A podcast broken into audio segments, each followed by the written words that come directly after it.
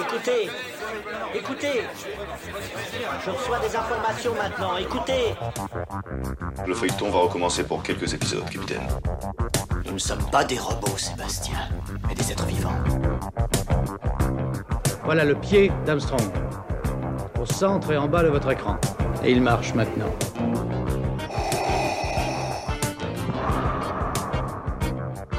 On peut dire aujourd'hui que la science-fiction est bel et bien partout. Tu veux dire qu'on est dans un programme informatique Est-ce vraiment si invraisemblable Si mes calculs sont exacts, attends-toi à voir quelque chose qui décoiffe.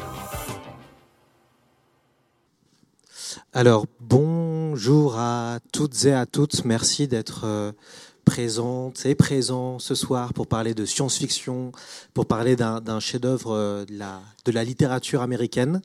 Euh, Peut-être vous n'êtes pas encore au courant, mais vous êtes ici dans un podcast. Et oui, donc cette, émission et cette discussion sera euh, enregistrée. Et puis évidemment, si vous avez des questions à la fin de notre discussion, vous pourrez bien sûr participer à, ce, à ce podcast euh, spécial. Alors moi, c'est Lloyd Cherry. Euh, J'anime un podcast qui s'appelle C'est plus que de la SF. Euh, c'est un podcast hebdomadaire euh, sur la science-fiction. Donc toutes les semaines, on accueille des auteurs, des autrices, des scénaristes, des réalisateurs et réalisatrices. Euh, L'idée est vraiment de, parler de la science-fiction sur toutes ses formes et dans toutes ses formes. Et, vous pouvez trouver ça sur Spotify, Apple Podcast, enfin bref, il y a à peu près maintenant 200 épisodes. Donc si certains ne connaissaient pas, vous avez, vous avez du temps pour pouvoir rattraper ces 200 épisodes. Mais on a eu beaucoup d'invités et notamment euh, quelques personnalités internationales euh, comme Kim Stanley Robinson ou plus récemment Liu Cixin, l'auteur du Problème à trois corps. Enfin voilà, on essaye vraiment de, parler de la SF et de réjouir ceux qui aiment ça. Euh, on est très content d'être ici et ça, me permet de remercier déjà le Festival des Mycéliades de nous avoir proposé de, faire ce podcast et évidemment la Bibliothèque Pardieu de Lyon de nous accueillir pour cette rencontre autour des Chroniques martiennes, donc le chef-d'œuvre de Ray Bradbury. On, va déjà faire un, un petit euh, test dans la salle. Qui a lu les Chroniques martiennes ici? Donc les, auditeurs ne, pourront pas voir, mais quand même une bonne partie de la salle a lu euh, ce, classique. Bravo déjà à vous. Et puis on, espère qu'on vous donnera envie soit euh, de euh, l'emprunter à la bibliothèque puisqu'il est, est ici, soit de l'acheter puisque après cette rencontre derrière vous, on a des gentils libraires qui sont venus spécialement pour pouvoir proposer nos, livres à notre invité euh, et puis à moi-même. Et puis euh, il y aura aussi du Bradbury, voilà. Euh, Aujourd'hui, j'ai la personne qui va m'accompagner. c'est un très chouette auteur. Il s'appelle Tristan Garcia. Il est lyonnais. Bonjour à vous et bienvenue Tristan dans le podcast. Bonjour. Euh, vous êtes écrivain, maître de conférence à la faculté de philosophie de l'université de Jean Moulin Lyon 3. Euh, vous êtes également lauréat de prix littéraires comme le prix Inter en 2016 ou encore le prix de Flore en 2008. Et surtout, vous avez préfacé les Chroniques martiennes lors de sa ressortie en 2019 aux éditions euh, de Noël. Alors pour ceux qui ne connaîtraient pas encore ce, livre, euh, Les Chroniques martiennes est considéré comme un incontournable quand on aime la, la science-fiction. Euh, les Chroniques martiennes, c'est quoi? écrivait Ray Bradbury. C'est tout en Camon, extrait de sa tombe, quand j'avais 3 ans, les Edas islandais quand j'avais 6 ans, et les dieux gréco-romains qui me faisaient rêver quand j'avais 10 ans, de la mythologie à l'état pur. Si c'était de la science-fiction bon teint rigoureuse au plan technologique, elle serait en train de rouiller au bord de la route.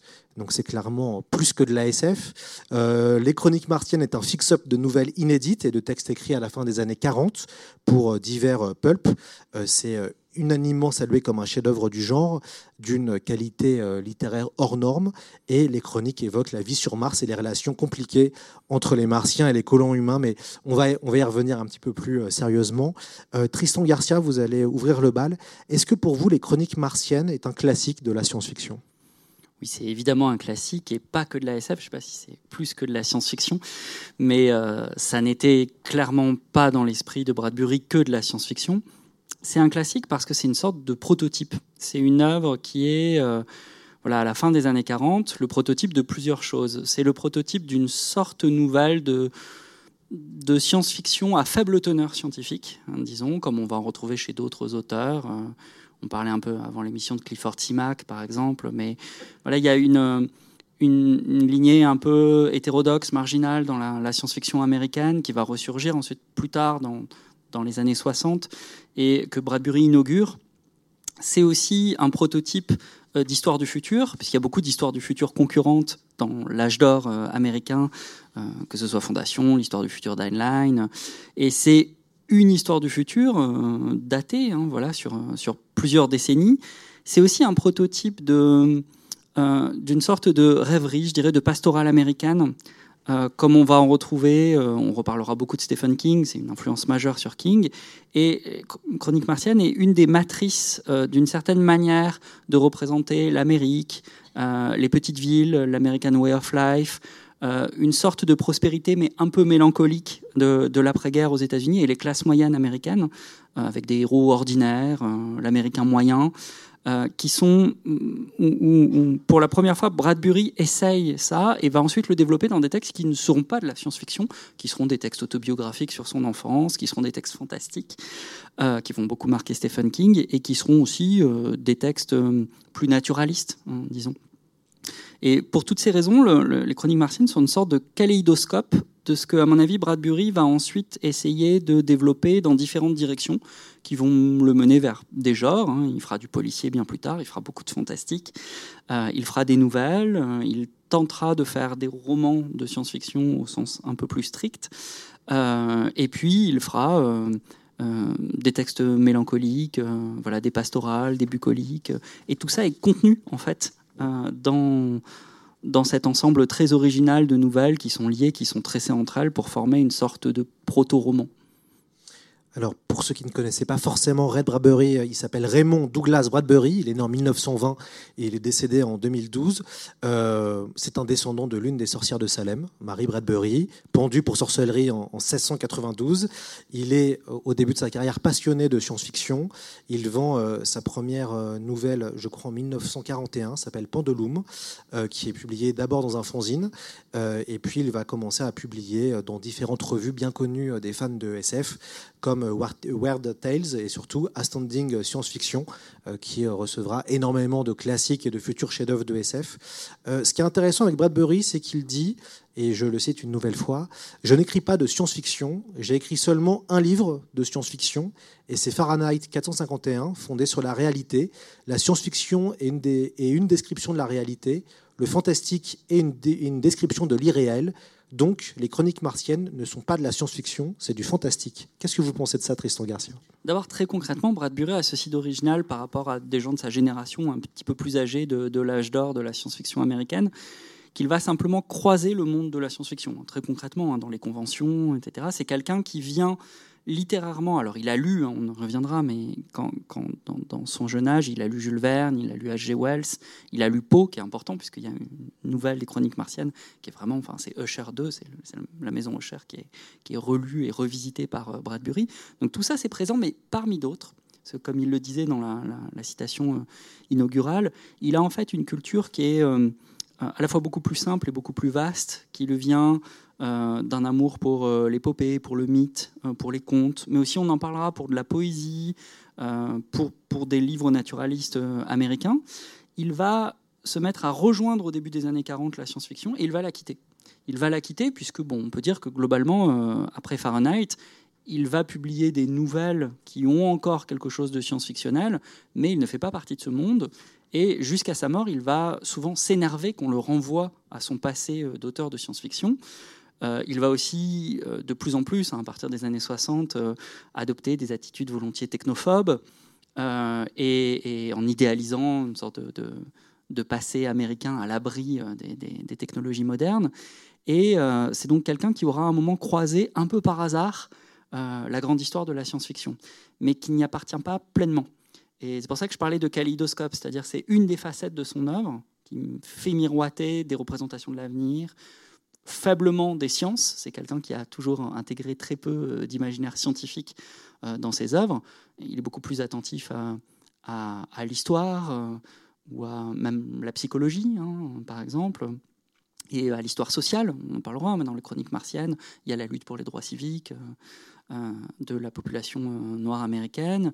Il y a un petit peu de, psychologie, hein. il y a, voire de psychiatrie. Donc il touche un petit peu aux sciences humaines, mais c'est simplement une facette de, son œuvre. Et ça n'est pas à proprement parler de, de la science-fiction dans le même sens que, que celle d'Asimov, d'Heinlein ou de Van Vogt comment expliquez-vous justement que c'est Fahrenheit 451 qui est un peu préféré? C'est le, roman qu'on étudie à l'école, justement. Moi, je l'ai étudié à l'école. Euh, comment vous expliquez que c'est plutôt Fahrenheit qui, tient la corde, entre guillemets, euh, et pas les chroniques martiennes? Ah, Il me semble qu'il y a une raison évidente, un petit peu comme, comme avec Orwell et. Euh, ou, peut-être avec Huxley, le meilleur des mondes, c'est qu'il a, il a produit une matrice de dystopie qui fonctionne très bien et qui euh, se laisse résumer à une sorte de leçon, même si c'est injuste. Il y a plein d'autres choses dans Fahrenheit 451, mais il y a une leçon. Ce qui est très beau dans les chroniques martiennes, c'est qu'il n'y a pas de leçon. C'est un livre qui a un ensemble de motifs qui fait penser parfois à une tapisserie, à un vitrail, parce qu'il y a quelque chose de très lumineux, et à une sorte d'assemblage hétéroclite d'impressions, de sentiments mélancoliques qui tiennent à parfois très peu de choses. On en reparlera probablement ma nouvelle préférée, c'est cette espèce de tour de force qui est euh, Viendront de douces pluies, euh, qui est une des dernières nouvelles où quand même il réussit à faire 15 ou 16 pages sans un seul personnage humain. Le seul personnage, c'est une maison qui est restée abandonnée. Euh, euh, voilà, c'est une sorte de summum de domotique, une maison qui se gère elle-même et qui continue à parler à d'éventuels invités ou d'éventuels autres qui ne sont plus là. Les êtres humains ne sont plus là. C'est un des plus beaux textes post-humains que je connaisse. Enfin, voilà, il reste plus que le lieu un lieu de sociabilité et plus d'êtres humains qui finit réduit en fumée. Donc c'est aussi très, très expérimental et ça tient, c'est comme ça, de manière très subtile, euh, avec une sorte de, de piqué, comme un canevas, comme une broderie, où il brode certains motifs sur lesquels on, reviendra, de, mélancolie, sur la colonisation, sur l'histoire de l'Amérique, euh, sur la famille aussi, sur l'empathie, euh, qui sont des petits fils comme ça qu'on voit se relier de nouvelle en nouvelle, mais il n'y a pas de grande leçon. On serait bien normal de dire à la fin des chroniques martiennes, de résumer en trois phrases une sorte de grande idée qui traverserait cette œuvre. C'est plein de petits fils. Euh, ces nouvelles ont été écrites entre 1946 euh, et 1958. Euh, elles restent intemporelles, vous l'avez très bien dit. Elles sont humoristiques, nostalgiques, poétiques, tragiques. vous avez déjà cité une de vos nouvelles préférées. Peut-être je vais vous demander une autre nouvelle que vous recommandez de, de lire. Ah, d'abord, il faut les lire toutes, et je pense qu'il faut les lire dans l'ordre. C'est-à-dire, ce qui est très beau, c'est qu'il y a une double lecture possible. C'est comme c'est comme le canard-lapin en psychologie, on peut voir soit le canard, soit le lapin. Et cette même figure, on peut la voir très exactement comme un recueil de nouvelles ou comme un roman. les deux sont absolument possibles. Et je pense qu'il faut faire les deux lectures. C'est-à-dire qu'à un moment dans sa vie, il faut se dire qu'on ouvre les chroniques martiennes et qu'on y voit ce que c'était originalement, c'est-à-dire un recueil un petit peu hétéroclite de différents textes qui sont des rêveries, des méditations sur euh, des thèmes qui s'entrecroisent, ou de le prendre comme un roman. Et là, il faut le lire dans l'ordre. J'ai beaucoup d'attachement. Euh, il y a, il y a par une sorte d'effet de tuilage dans le texte. Il y a, des personnages qui reviennent, il y a des histoires quand même qui se constituent un petit peu. Et dans la, disons dans la première partie, pour moi, ça culmine dans euh, un texte qui est vers la moitié, qui s'appelle Le Martien, qui est un très beau texte sur euh, à la fois l'empathie et une sorte de folie sociale, puisque c'est un personnage de martien, euh, un peu mélancolique, qui n'a plus d'identité propre. C'est aussi un thème hein, qui traverse Chronique martienne, c'est ce que fait la colonisation. Et ce que fait la colonisation aux derniers martiens aussi, c'est qu'elle leur enlève leur identité. Et donc un des derniers martiens qui reste n'a plus d'identité, mais prend l'identité des morts euh, des, familles euh, terriennes. Euh, et donc le problème, c'est qu'il est tout seul, et donc il faut choisir. Et il est comme, il est comparé à une sorte de morceau de cire qui peut changer de forme et qui peut prendre la forme d'une morte ou d'un autre défunt. Et sauf que les vivants vont se le disputer pour savoir lequel de leurs morts il doit représenter, et ils finissent par le tuer. Et je trouve cette nouvelle très très belle avec cette, euh, cette figure à qui on a enlevé toute identité propre, hein, qui a été colonisée, qui est une sorte de, de, dernière figure de la civilisation martienne et qui est plus qu'un reflet en fait des morts euh, terriens. Et après l'autre que j'aime beaucoup, euh, c'est une nouvelle qui, celle qui s'appelle Les Villes mortes, je crois, qui a une, disons, qui a connu une certaine célébrité aussi parce qu'elle est la matrice du pilote de Twilight Zone de la, quatrième dimension, et où il y a cette idée géniale euh, de euh, un des derniers êtres humains euh, sur place qui entend sonner, entend une sonnerie et cherche évidemment qui dans la ville est encore vivant, comment contacter des dernières personnes, et qui a été retravaillé et dont Bradbury a dit à plusieurs reprises que le créateur de, de Twilight Zone, que Rod Serling et Matheson avaient avec sans doute son accord, hein, plagier ou pasticher cette nouvelle pour ce, qui est le premier épisode de Twilight Zone. Moi, j'ai été très impressionné par la, nouvelle Les Hommes de la Terre, qui est une des premières, euh, qui fait très euh, quatrième dimension, vu que Bradbury a écrit un épisode pour la quatrième dimension, mais aussi plusieurs épisodes pour la cinquième dimension et qui raconte un effrayant premier contact entre martiens et, et, et terriens. Et il y, a tout un côté effrayant dans cette nouvelle où finalement euh, les colons humains attendent d'être célébrés parce qu'ils sont enfin arrivés sur Mars. Et en fait, on, pense qu'ils ne sont pas humains, on pense justement qu'ils sont fous en fait et qu'ils sont martiens. Enfin, c'est assez intéressant comme, nouvelle.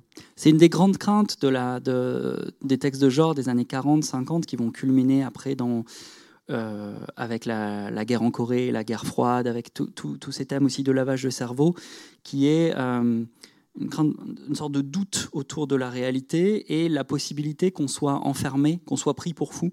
Euh, il y a beaucoup de films américains jusqu'aux années 50, mais jusqu'au film de, je pense au film de Fuller, euh, Shock Corridor, vont jouer sur cette idée que dans l'atmosphère paranoïaque en fait de l'après-seconde guerre mondiale et de la guerre froide, on peut en disant celui qu'on est, on peut euh, en fait être pris pour fou et euh, être pris pour une sorte d'imposteur. En fait, l'identité individuelle n'est plus assurée. On ne sait plus très bien euh, comment prouver qu'on est celui qu'on est. Et c'est très présent dans, cette nouvelle, mais aussi toujours filtré chez Bradbury par une sorte de douceur. Qui est que le, c'est de manière pas très violente hein, dans mon souvenir que en gros, le psychiatre martien va euh, dire oui, oui, euh, et, finit par emmener l'expédition euh, des terriens à l'asile. Et, c'est ça qui est très beau, c'est cette lumière un petit peu douce, y compris sur des thèmes un peu vampiriques ou sur des, thèmes horrifiques qui, traversent la, première moitié des, chroniques martiennes. Expliquez-nous pourquoi dans, votre préface, et je vous cite, les chroniques martiennes peuvent être lues comme un drame amoureux à l'échelle interplanétaire. Hein, il me semble qu'on peut voir dans, tout le texte une sorte de, rendez-vous manqué permanent, euh, pas seulement entre deux peuples, mais entre deux êtres, hein, les terriens et les martiens, qui se ratent en permanence, puisque euh, euh, d'abord, en un sens, ils s'anticipent, ils se désirent. Il y a tout le très beau texte avec la, femme sur Mars qui, qui par ses ces, sortes de pouvoirs télékinésiques euh, euh, déjà anticipent la présence des terriens. Et on voit déjà que c'est amoureux parce que son mari est jaloux. Euh, il y a, toute la nouvelle sur les, chansons qu'ils ont en tête. Et on sent qu'il y a une sorte de jalousie à l'idée qu'un étranger puisse arriver et puisse séduire, puisse séduire les, femmes martiennes. Et puis, quand les terriens arrivent, en fait, la rencontre amoureuse ne peut pas avoir lieu. Et au fond, ils, tue ceux qu'il pourrait aimer. Les Martiens euh, partent. Quand les Terriens repartent, certains Martiens euh, reviennent, puis les Terriens reviennent. Et c'est une série de rendez-vous manqués. En fait, c'est une sorte de balai un peu de, rendez-vous manqués, soit entre deux cultures, deux civilisations, soit entre deux êtres. Et je trouve que ça participe de, de la mélancolie profonde de ce texte, qui est que euh, on peut y voir une méditation sur la colonisation, l'impérialisme, mais aussi une sorte de méditation sur l'impossibilité pour deux êtres euh, étrangers l'un à l'autre à jamais se rencontrer sur un terrain d'égalité et à s'aimer. C'est ce qu'ils n'arriveront jamais à faire, en fait. Les, terriens et martiens n'arriveront jamais, au fond, à se rencontrer et à se, et à se parler. Vous, évoquez aussi dans votre préface la question du mythe. pourquoi? C'était Ça a toujours été présenté par Bradbury comme tel, hein, qui, qui, a toujours parlé de mythologie ou de légende, euh, qui a toujours évoqué des lectures qui lui viennent de l'enfance pour, pour, parler de l'écriture des, chroniques martiennes, euh, en parlant euh, aussi bien de, de grandes sagas, d'épopées, que de contes, de mythes ou de légendes. Ben, il me semble assez clair quand on le lit qu'on a cette impression qui est que Bradbury a voulu écrire non pas la légende de, de l'Amérique, mais un mythe de l'Amérique, sauf qu'en général, le mythe, il se situe à l'origine d'un peuple. Et lui, il le projette dans l'avenir, dans le futur. C'est comme s'il avait voulu écrire le mythe de l'Amérique moderne, de l'Amérique d'après-guerre. Mais au lieu de chercher une sorte d'origine mythologique, euh, euh, voilà, de se plonger dans les, les, origines de la conquête américaine, euh, bah, il l'avait projeté dans le futur proche et dans le futur lointain. Et donc c'est ça qui, qui, fait qu'on a l'impression de lire une sorte de mythologie, mais de mythologie du futur. On, retrouve dans ce roman les grands thèmes de la science-fiction classique, comme euh, le voyage dans l'espace, la rencontre avec des extraterrestres, la présence des robots, euh, des gens avec des pouvoirs paranormaux. Euh, ces fameuses thématiques sont par contre abordées d'une manière naïve, entre guillemets, voire simpliste, allant aux antipodes de ce qu'écrivaient des auteurs comme Arthur C. Clarke ou encore Isaac Asimov. Que pensez-vous de, de ce ton qui s'apparente finalement un peu à une fable philosophique? Oui, alors d'abord, non seulement c'est volontairement naïf ou simpliste, mais c'est même parfois ironique. Euh, la description des fusées, des tuyères de fusées, euh, euh, il y a quelque chose de comique qu'on retrouvera chez des auteurs comiques américains un, petit peu plus tard, chez Sheckley ou chez Adams. Enfin, je trouve qu'il y, a un jeu déjà très tôt. C'est-à-dire que lui est vraiment au moment de l'âge d'or de la SF et il joue déjà avec des stéréotypes scientifiques et, technologiques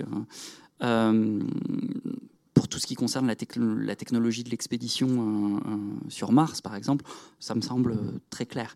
Après, comme j'ai dit, un peu plus tard, quand il n'écrira plus de SF, il, va développer un discours un petit peu technophobe. Enfin, il va être, ça va devenir un discours critique. Ça me semble pas être le cas dans Chronique martienne, où il est simplement ironique. Il est ironique parce que la science-fiction qu'il fait n'est clairement pas centrée sur la science, ni sur la technologie il me semble qu'elle est centrée d'abord essentiellement sur l'histoire. C'est ça qu'il euh, sur l'histoire de l'humanité, l'histoire d'autres espèces.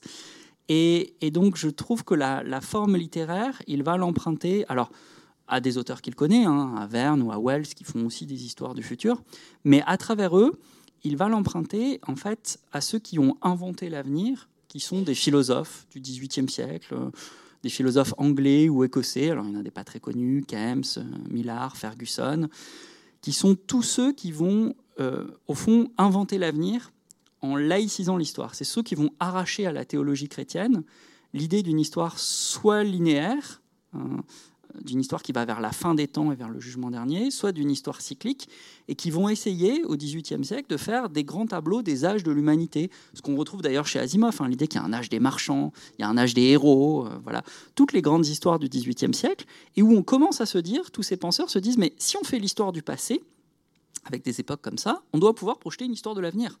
Au fond, l'avenir, ça n'est que quelque chose qui ne s'est pas passé, mais qui finira par passer. Un jour, on racontera l'histoire de l'avenir. C'est comme ça qu'il laïcise l'avenir, en fait. C'est-à-dire que l'avenir ne devient plus la fin des temps, et donc l'objet du discours du prophète, mais l'objet du discours de l'historien, qui, de manière rationnelle, peut essayer d'anticiper des tendances à partir du passé. Donc, c'est les grands tableaux de Condorcet et tout ça. Et en ce sens, il fait une fable philosophique, mais pas seulement à la Voltaire.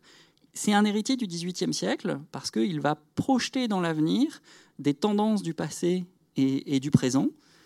Et la science-fiction, à mon avis, l'intéresse pour ça. Elle l'intéresse pour faire du mythe, mais dans l'avenir, et pour penser, euh, pour penser l'histoire, et pour penser la longue durée. C'est ça qui est très beau, c'est les effets de coupe qu'il fait dans le temps, de nouvelle en nouvelle, pour essayer d'accélérer le temps en même temps. Certains personnages vieillissent, on passe d'une génération à l'autre, et on peut comme ça anticiper le temps qui passe pour faire l'histoire de la Terre et l'histoire de Mars. Et, qu'est-ce que dit ce monde martien sur euh, l'American Way of Life Puisque finalement, cette planète Mars, elle est calquée sur le, monde qu'il, sur le moment où il écrit ces nouvelles-là, donc dans les années 40 finalement. Ben, c'est drôle parce que c'est des mondes jumeaux, c'est-à-dire que euh, il y, a tout un jeu assez ironique aussi dans les chroniques martiennes sur le fait euh, que la rencontre de l'autre, en fait, produit un effet de miroir où la culture humaine découvre une culture qui devrait être radicalement autre et qui, à quelques exceptions près, euh, des pouvoirs psychiques par exemple, hein, euh, est très proche. Et donc il joue avec ça de manière ironique sur l'idée que euh, les grands autres, en fait, ne sont pas très différents, mènent une petite vie de classe moyenne, ont des petites maisons, des villas, des jardins, ont un peu le même type de fonctionnement social. C'est là, je crois qu'il est le miroir, mais un peu mélancolique, de la grande période de, du triomphe, pas seulement de l'American Way of Life, mais de l'émergence des classes moyennes. C'est un grand livre sur le moyen. Euh, c'est pour ça que c'est un livre sans héros. C'est un livre où il n'y a pas de grands héros et les possibles grands héros, les chefs d'expédition par exemple, sont à chaque fois ridiculisés.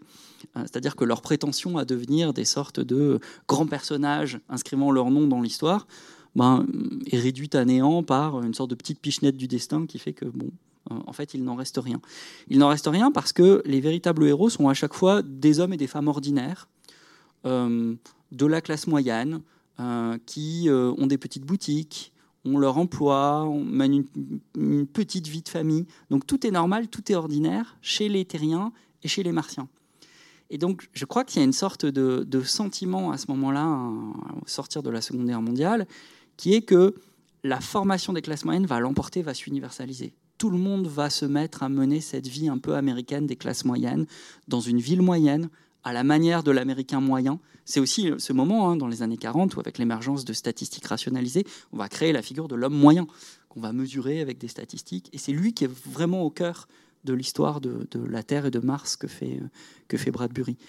Et c'est une histoire, en effet, sans grand héros, ce qui est encore un pas de plus si on pense à Asimov, par exemple, où il y a une multitude de héros dans Fondation, mais qui sont des héros encore de manière beaucoup plus classique inscrits dans l'histoire, comme le héros militaire, le marchand, le savant, euh, évidemment Harry Seldon, qui reste quand même un héros malgré tout, et euh, le euh, personnage inoubliable, qui est le mulet, évidemment. Il n'y a pas du tout ça. une semaine après avoir lu les Chroniques martiennes, on ne retient pas le nom d'un seul des personnages. Ce qu'on retient, c'est l'impression, c'est l'ambiance, c'est, ce sont les petites villes, et c'est une sorte de personnage moyen qui s'en dégage comme ça. Ce qui est aussi intéressant, c'est que le martien ou les martiens de Bradbury sont loin de ceux d'H.G. Wells euh, ou sont loin de ceux de Tim Burton même. Euh, on peut faire un parallèle avec ces martiens avec soit les euh, Afro-Américains, soit les Amérindiens. Il y a quand même une dimension aussi du, miroir et de l'autre, et aussi des, des cultures des autres peuples américains. Et on peut vraiment faire ce parallèle-là. Oui, très clairement, et ça c'est voulu par Bradbury. Alors, Bradbury a toujours intégrer la question de la lutte pour les droits civiques dans ses, ouvrages. Ça apparaît clairement, explicitement dans une euh, des nouvelles, avec un personnage euh, afro-américain qui est confronté à un autre personnage raciste au moment où il veut partir euh, pour Mars. La question coloniale, elle est en filigrane dans tout le livre, et la première interprétation presque trop facile qu'on peut faire du livre, c'est que c'est une projection sur Mars de la conquête de l'Amérique et de la spoliation des Amérindiens puisqu'il y a un premier moment où on pourrait dire, au fond, la Terre, c'est l'Europe, c'est le vieux monde. Les terriens qui viennent de la Terre, c'est les Européens qui viennent. Il y a sur place Mars, c'est l'Amérique. Sur place, il y a des Amérindiens. Comment est-ce qu'ils sont tués? Ben, Exactement de la même manière. En fait, il y a un génocide martien. Et ce génocide, il est dû à des maladies. Donc c'est exactement euh, l'histoire qu'on connaît hein, du, génocide amérindien, euh, des, euh, des, des, bactéries et des maladies amenées par les colons euh, européens. Et puis il y a un deuxième moment qui me semble très lié à la Seconde Guerre mondiale, qui vient d'avoir lieu au moment où il écrit, ou qui est en train d'avoir lieu pour les premières nouvelles qu'il écrit. C'est le moment où les terriens qui ont colonisé Mars regardent la Terre s'embraser. Et là, il me semble que c'est vraiment une image de la Seconde Guerre mondiale. C'est-à-dire que ceux qui sont, c'est la manière dont l'Amérique voit l'Europe en flammes, en train de s'autodétruire. Et les terriens retournent euh, le retourne sur Terre à la manière dont les Américains vont devoir aller combattre les nazis, ils vont retourner euh, symboliquement en Europe pour aider l'Europe à se reformer. Et ensuite, le, message un peu d'espérance, mais là aussi mélancolique de la fin du texte, c'est qu'on a, c'est comme si l'Amérique avait été vidée en fait pour aller, pour retourner en Europe, pour aider l'Europe qui s'est embrasée.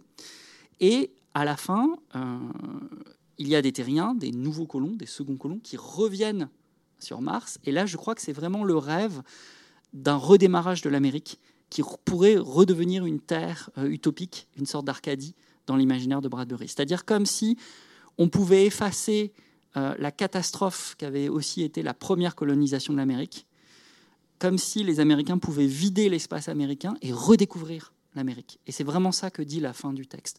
Et retrouver une Amérique qui est, c'est très beau hein, dans les deux derniers textes, est présentée avec des ruines, des canaux, et euh, voilà, comme si euh, l'Amérique vidait de, des Américains que déteste hein, Bradbury. Bradbury a un rapport euh, très complexe aux Américains, à la société de consommation, de plus en plus avec l'âge. Et comme si les Américains, faisant un détour par la vieille Europe, pouvaient revenir et redécouvrir le territoire américain, et cette fois ne pas rater l'Amérique, l'Amérique rêvée. Il y a aussi un propos sur l'histoire qui se répète à l'infini, qui est très marqué par cette génération-là aussi de gens et c'est même une thématique qu'on retrouve pas mal dans cet âge d'or de la SF, euh, de l'histoire qui le cycle, quoi, qui, continue. Euh, et notamment, on a ça avec Asimov euh, dans Fondation. Ben, ils ont tous des lectures. Alors, je ne sais pas, pour Bradbury, pour Asimov, c'est clair, parce qu'Asimov a lu Gibbons, il a lu Spengler, il a lu en tout cas des textes de seconde main à partir de Spengler, de la décadence de l'Occident. Ils sont très marqués par des, les grands historiens du début du XXe siècle qui essayent de mettre en balance une conception linéaire de l'histoire qui progresse, une conception cyclique, avec notamment l'idée que les civilisations meurent et qu'elles se régénèrent sous une autre forme. Et donc, une grande partie de Fondation d'Asimov est inspirée par l'histoire de l'Empire romain qu'il lit chez Gibbons et dont il fait d'ailleurs une version un peu pour enfants vulgarisée euh, avant d'écrire Fondation. Et euh, c'est présent aussi chez Bradbury, c'est-à-dire il y a un rapport à l'Amérique, il y a l'idée euh, qui est très forte que l'Amérique sort de la Seconde Guerre mondiale cette fois de façon claire comme étant la superpuissance qui va être confronté à la guerre froide et à une autre superpuissance, mais comme l'empire par excellence. Et c'est le moment où les États-Unis ne vont plus cesser de se comparer à l'empire romain. Avec cette crainte qui est que dans une histoire cyclique, de la même manière que l'empire romain s'est formé, l'empire romain a connu un déclin, et toute la SF de l'époque je pense jusqu'à des, grandes histoires du futur, je pense aux histoires de, James Blish par exemple, sont des histoires qui sont complètement hantées par ce modèle de dégénérescence et de régénérescence. Et s'il y avait, et si les États-Unis connaissaient une sorte de Moyen Âge, comment est-ce qu'il pourrait y avoir une sorte de renaissance? C'est le cas dans Fondation aussi. Hein. Et c'est aussi présent en filigrane chez Bradbury. Ils ont cet imaginaire-là, qui à mon avis le signe de quelque chose qu'on connaît bien dans l'histoire de la science-fiction, c'est que la science-fiction, c'est pas un hasard. En général, elle apparaît dans les puissances impérialistes et coloniales au moment où elles deviennent dominantes. Et la science-fiction moderne, elle apparaît en France ou en Angleterre, au moment où la France et l'Angleterre, à la fin du 19e, sont des puissances coloniales, impérialistes. Elle se développe aux États-Unis dans les années 30-40, au moment où les États-Unis deviennent la première puissance mondiale. Bah, elle se développe aujourd'hui en Chine, au moment où la Chine devient une puissance, euh, voilà, peut-être la puissance mondiale parce que la science-fiction fonctionne aussi comme l'imaginaire de la société dominante qui se pose la question de euh, sa responsabilité de l'avenir pour l'humanité. Pour euh, accentuer peut-être la modernité, euh, l'éditeur a décidé de changer les dates du roman. à l'origine, l'histoire des chroniques martiennes débutait en janvier 1999 jusqu'en octobre 2026. Euh, le roman qui a été retraduit en 2017 fait débuter l'action en 2030 et termine le récit en 2057. Vous trouvez ça gênant ou pas, vous, comme, euh, choix? Je suis assez partagé. Je, suis contre, d'une manière générale, euh, toute forme de, caviardage ou de réécriture. Je trouve que c'est presque dommage parce que c'est pas du tout grave que ce texte soit daté et qu'il se présentait au début comme une sorte de de, de passé du futur, c'est-à-dire qu'il nous décrivait le futur, mais sous une forme un peu mélancolique et comme déjà passé, et qu'il devienne un futur passé, c'est-à-dire qu'on lise quelque chose qui se passe en 1999 et que ce soit un futur désormais passé, non seulement n'est pas grave, mais je trouve ajoute à la, à la mélancolie de Bradbury. Et donc vouloir à tout prix repousser les dates et faire semblant qu'on est dans les années 2030 et puis et plus dans les années 1999 presque une erreur de lecture, je trouve, du texte de, Bradbury. quand je vous ai présenté Tristan Garcia, j'ai dit que vous étiez euh, auteur. Est-ce que vous avez été, vous, littéral, euh, enfin, d'un point de vue littéraire, inspiré par euh, Bradbury?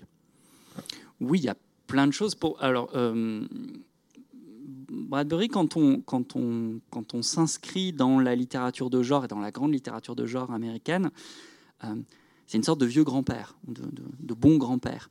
Pour prendre une autre image, euh, j'ai parfois l'impression que si on considérait, parce qu'il est lié à la contre-culture, que je sais pas, Stephen King, c'est les Beatles, euh, Bradbury, c'est Elvis. c'est la génération d'avant.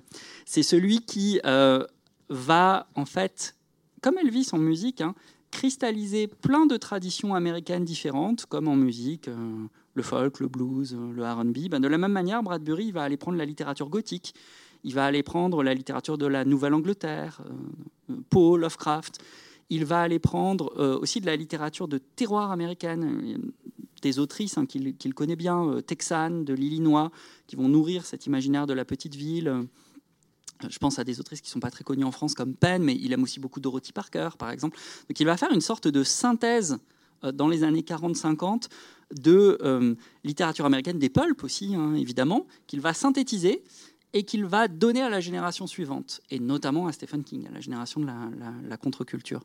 Et donc, quand on, comme en musique, quand on, remonte en fait hein, le courant des influences, et quand à un moment on a été fasciné par King, je trouve qu'à un moment ou à un autre, c'est comme quand on, en musique, voilà, on, décide de remonter des années 60 et qu'on tombe sur Elvis ou qu'on tombe après sur le blues, sur, euh, euh, le blues du Delta. Euh, dans cette remontée, on tombe forcément sur Bradbury. Et on trouve euh, moi, c'est les deux choses qui me plaisent le plus et qui, j'espère, sont passées dans ce que je veux faire.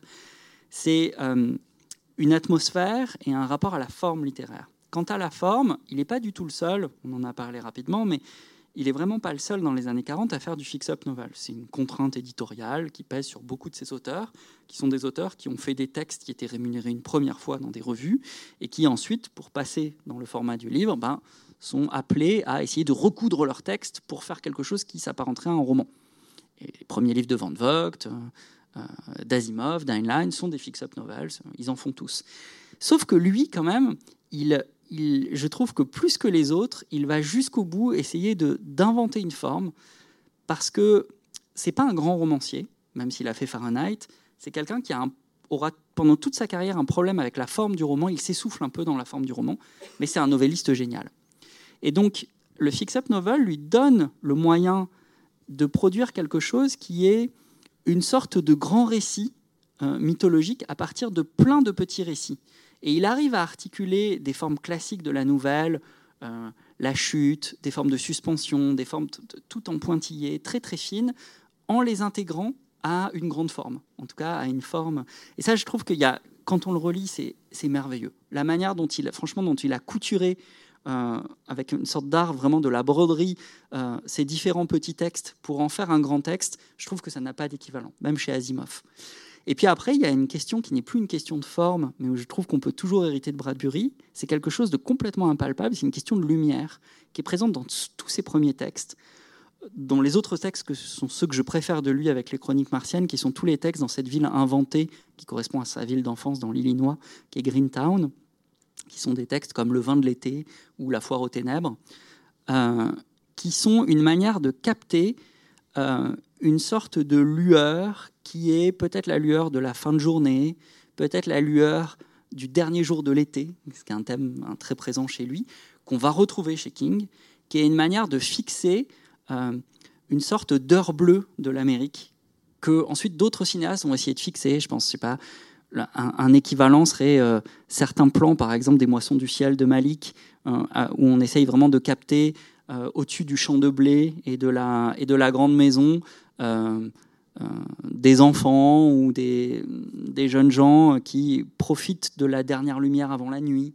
Et il y a vraiment, euh, c'est baigné dans une sorte de lumière qui est très présente aussi, même si c'est étonnant parce que ça se passe sur Mars, euh, qui, voilà, que, j'ai toujours en tête. Cette lumière-là, elle, elle reste, elle passe à travers King, et c'est un, idéal esthétique. Retrouver cette même lumière qui est celle de Bradbury.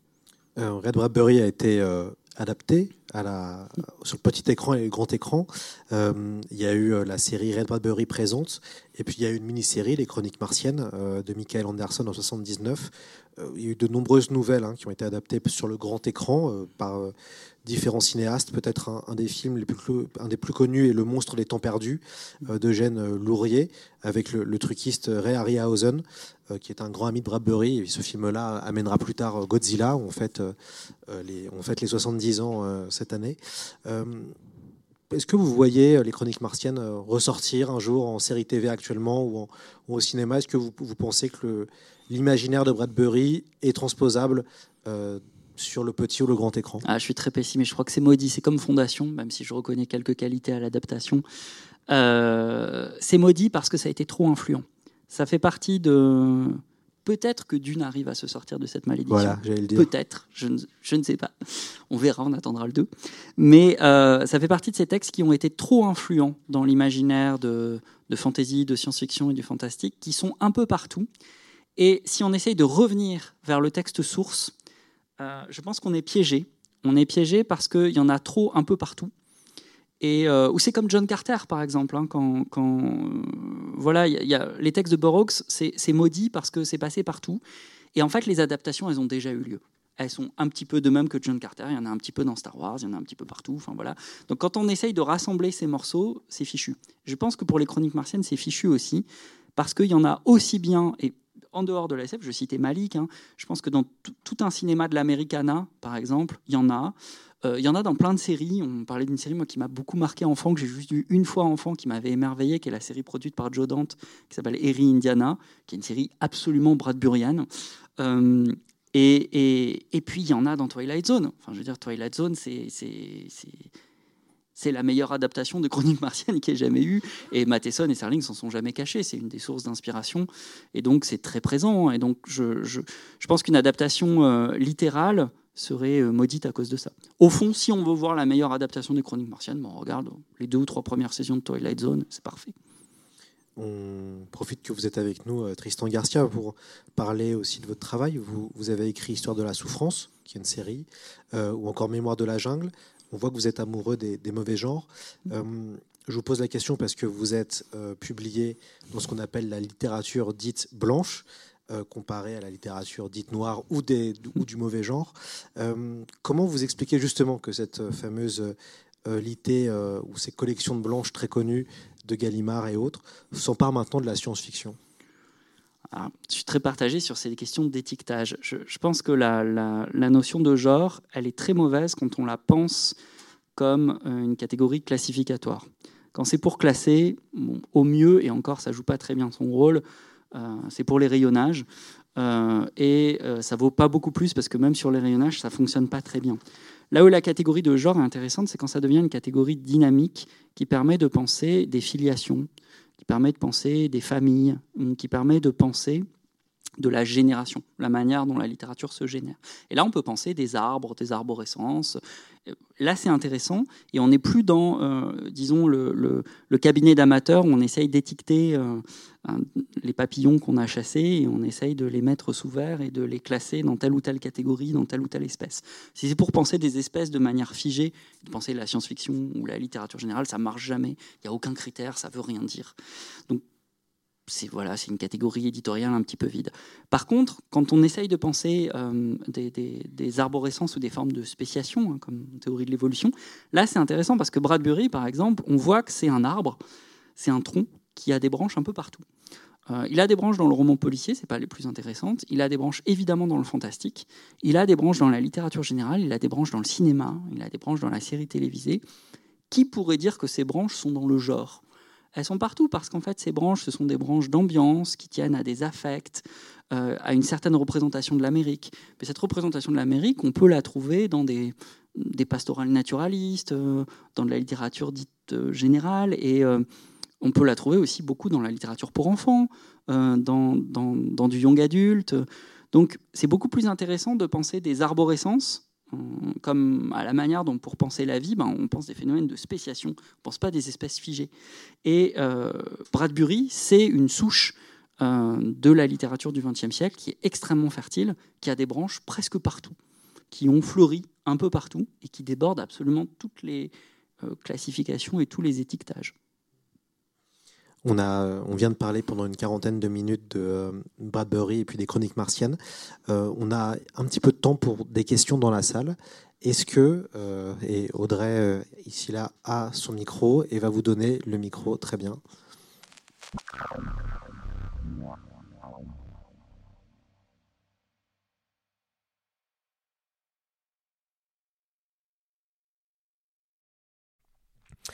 Alors, il y a eu un problème technique et on n'entend pas cette question, malheureusement.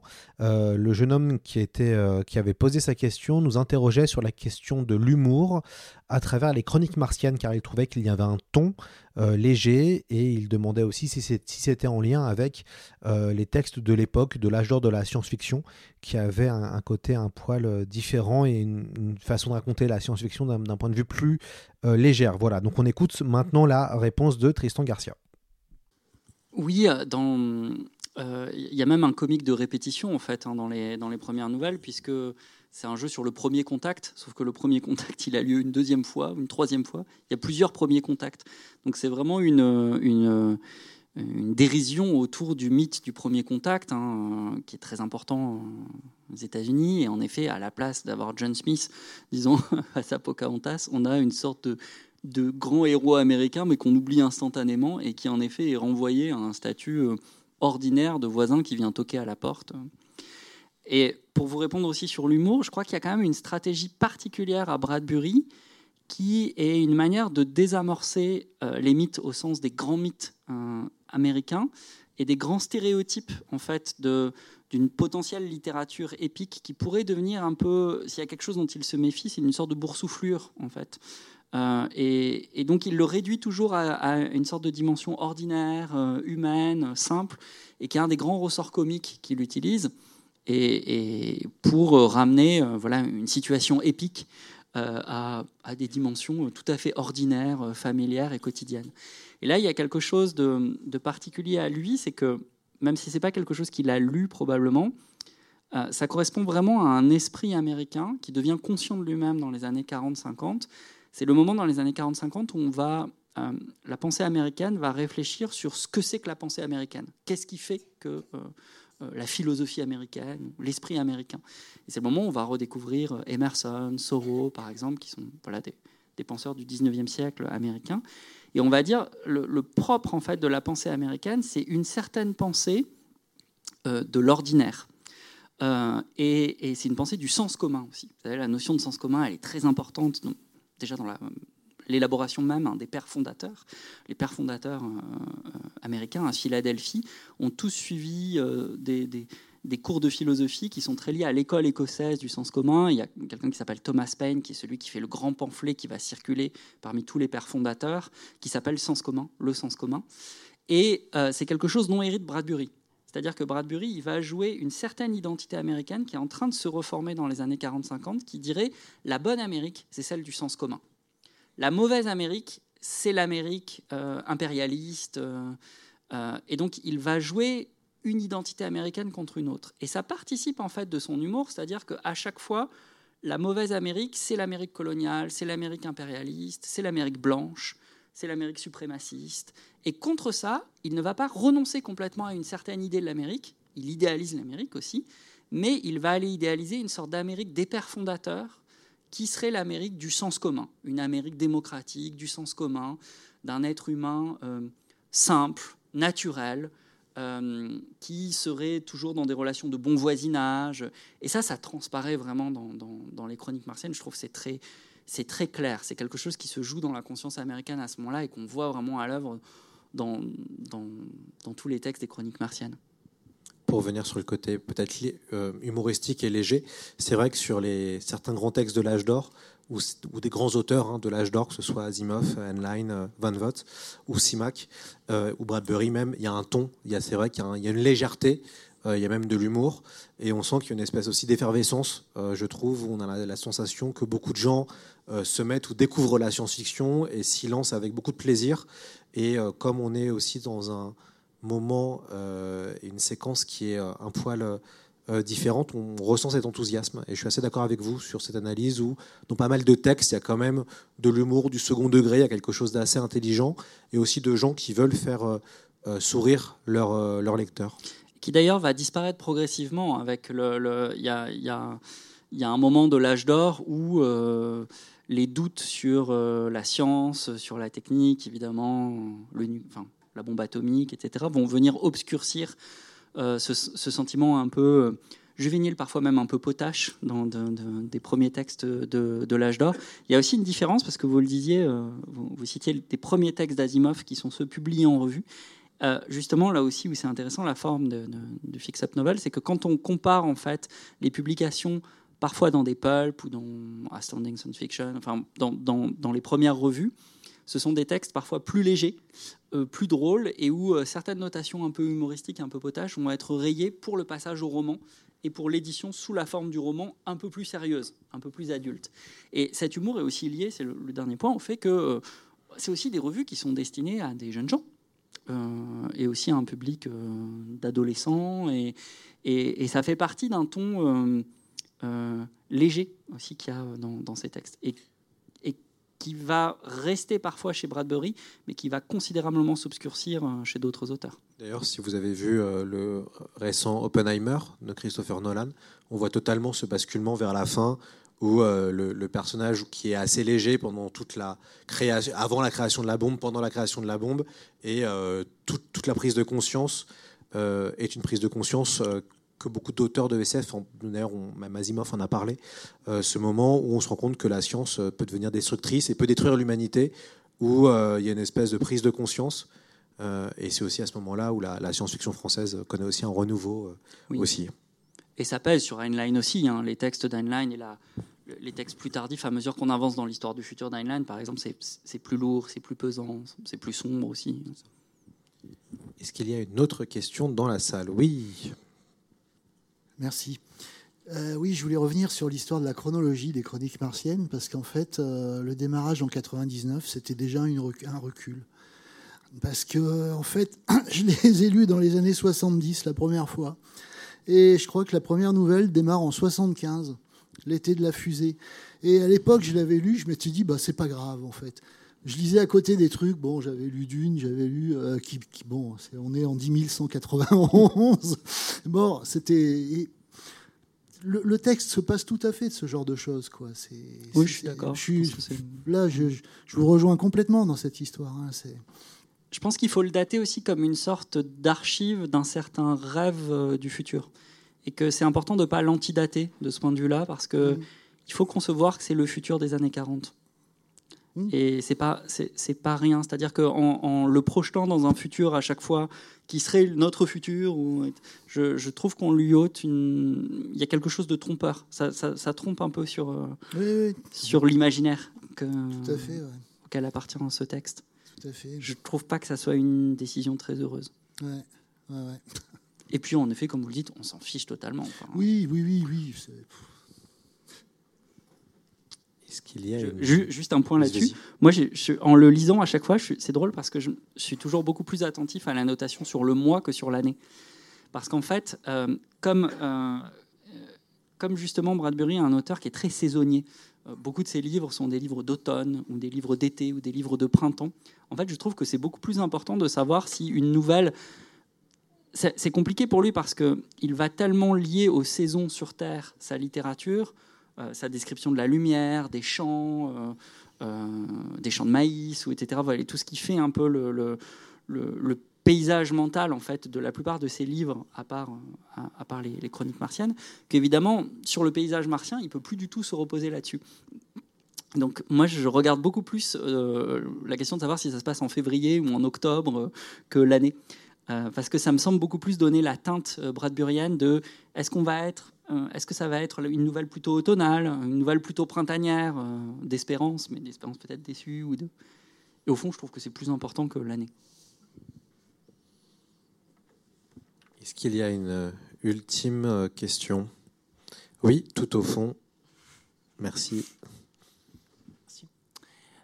bah, du coup, ma question fera un petit peu écho au fait que les, les, auteurs, au fur et à mesure que le temps avançait, ont euh, j'allais dire, euh, rendu plus grave leur récit peut-être. Euh, aujourd'hui, quand on lit des récits de science-fiction qui parlent de la planète Mars, on se rend compte que la description de la planète Mars est totalement dépassionnée et Mars est renvoyé à un gros caillou rouge, vide, poussiéreux, avec rien dessus. bah, L'exemple le plus typique, c'est The Martian de Andy Ware. On pourrait parler de Marie Robinette Koval aussi. du coup, ma question, c'est est-ce que vous pensez que les auteurs d'aujourd'hui qui parlent de la planète Mars ont euh, digéré le mythe et même retiré le mythe tel que Bradbury le, concevait Je crois que c'est compliqué parce qu'on a affaire à une planète Mars qui est très différente chez lui. Euh, cette planète Mars, c'est un miroir de la, enfin, c'est un miroir de l'Amérique. Donc c'est, Mars est là pour dire l'autre ou quelque chose comme ça, enfin, l'autre de l'Amérique, mais qui est en même temps son miroir. Euh, l'autre de la Terre, l'autre de notre espèce, l'autre de notre époque. Et donc c'est tellement utilisé symboliquement que je trouve que ça me semble toujours très dur. Certains l'ont fait. Hein. On fait des histoires de la représentation de la planète Mars depuis, euh, euh, depuis des textes du 19e jusqu'à, jusqu'au texte récent que vous citez, évidemment la trilogie martienne ou,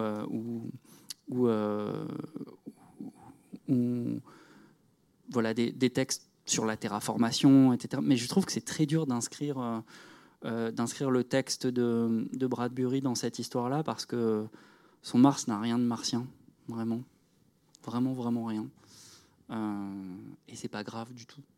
Mars est juste un nom, et c'est un nom pour dire plein de projections possibles. Me semble. Ce qui est intéressant avec Mars, c'est que c'est quand même à l'origine de la science-fiction, entre guillemets. C'est un fantasme qui est, qui est là depuis longtemps, comme la Lune. hein. Finalement, euh, aller sur la Lune, aller sur Mars, euh, ça fait partie des grands fantasmes de la, de la SF et de pas mal d'auteurs de SF. Et c'est vrai qu'on commence à revoir depuis quelques années un espèce de regain. Euh, depuis que la course sur Mars semble relancée, alors je ne sais pas avec des gens comme Elon Musk, mais il y a un espèce de voilà de revival sur la conquête spatiale qu'on avait un petit peu, je pense, perdu. Et, c'est vrai que euh, on voit qu'il y a une véritable évolution puisque maintenant la, science et la technique ont quand même pris le dessus euh, grâce à des robots euh, qui vont sur Mars. On peut voir en temps réel à quoi ressemble Mars et le côté peut-être un peu mythifié, mythique, un peu voilà glamour de Mars. Euh, bah, se confronte aussi avec la réalité qui est que bah, quand on regarde Curiosity, euh, bah, finalement, c'est pas Total Recall. Euh, voilà, tous les, tous les fantasmes qu'on avait sur Mars euh, sont un peu cassés par le fait que ah bah ouais, ça ressemble à ça Mars, bah d'accord. Par contre, ce qui est intéressant, c'est qu'on voit de plus en plus de séries. Je pense à For All Mankind. Si vous ne connaissez pas, je vous recommande. C'est sur Apple TV+. Euh, c'est une euh, série euh, imaginée par Ronald D. Moore, qui est l'homme derrière Battlestar Galactica, entre autres. Et euh, l'idée est que globalement, les Russes sont arrivés plus vite que les Américains sur la Lune, et donc la conquête spatiale continue décennie après décennie. Et les dernières saisons se situent sur Mars. Et c'est assez intéressant de, de- voir comment la série essaye d'imaginer si on était allé sur Mars dans les années 90 et comment on ferait avec les Nord-Coréens ou les Russes ou les Américains, comment tout le monde essaye de s'entendre euh, et, autour de Mars. Euh, mais ce qui est marrant, c'est que je trouve qu'il y a depuis quelques années avec euh, tout ce que fait Elon Musk avec ses fusées et ce fantasme de retourner sur Mars, ça peut peut-être redonner un espèce de second souffle à l'imaginaire martien qui, et moi je trouve un petit peu euh, s'essouffle, en tout cas s'essoufflait ces dernières années. Et c'est peut-être pour ça qu'il y a autant moins de romans ou juste de films sur Mars. Euh, il y a eu un petit peu une espèce de hype à la fin des au début des années 2000 avec des films comme Mission to Mars, euh, voilà justement, euh, de De Palma.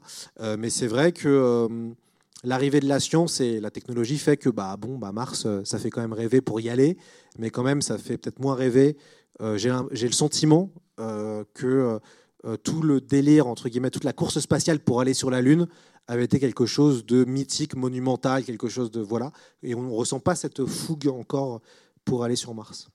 Moi, je le comparerais peut-être dans l'histoire du roman d'aventure avec euh, ce qui se passe au XVIIIe siècle avec les grandes expéditions, avec la question du blanc sur les cartes. Euh, euh, c'est la même différence qu'il y a entre les projections euh, de romans d'aventure qui vont se passer dans des îles du Pacifique qui sont euh, non cartographiées, non connues. Et euh, il y a un moment de crise quand on découvre un territoire pour qu'il redevienne un territoire de fiction. Je pense que c'est ce qui s'est passé aussi euh, avec Mars. Euh, c'est important dans l'histoire de la science-fiction parce qu'on le sait, quand- la science-fiction moderne apparaît à la fin du 19e, au début du 20e, c'est un moment où on est en train de cartographier l'intégralité de la planète. En fait, il reste très très peu de blancs. C'est important les blancs parce que euh, pour produire ce que veut faire d'ailleurs Bradbury, il faut une sorte de territoire blanc ou négatif. Euh, les derniers qui restent à la fin du 19e, c'est les pôles. C'est pas un hasard si on a euh, Arthur Gordon Pym ou le Sphinx des glaces de Verne, parce que euh, les théories de la Terre creuse, euh, etc. C'est parce que c'est les derniers blancs non explorés sur la carte. Avant ça, vous savez, dans, toute l'histoire des utopies, par exemple dans l'utopie de, de Thomas More, au moment, il y a un seul moment où le personnage dit où il va aller, dans l'île où il va aller, et en fait, il y a un procédé narratif qui fait qu'à ce moment-là, il tousse. et comme il tousse, on n'entend pas, en fait, l'endroit où ça se trouve.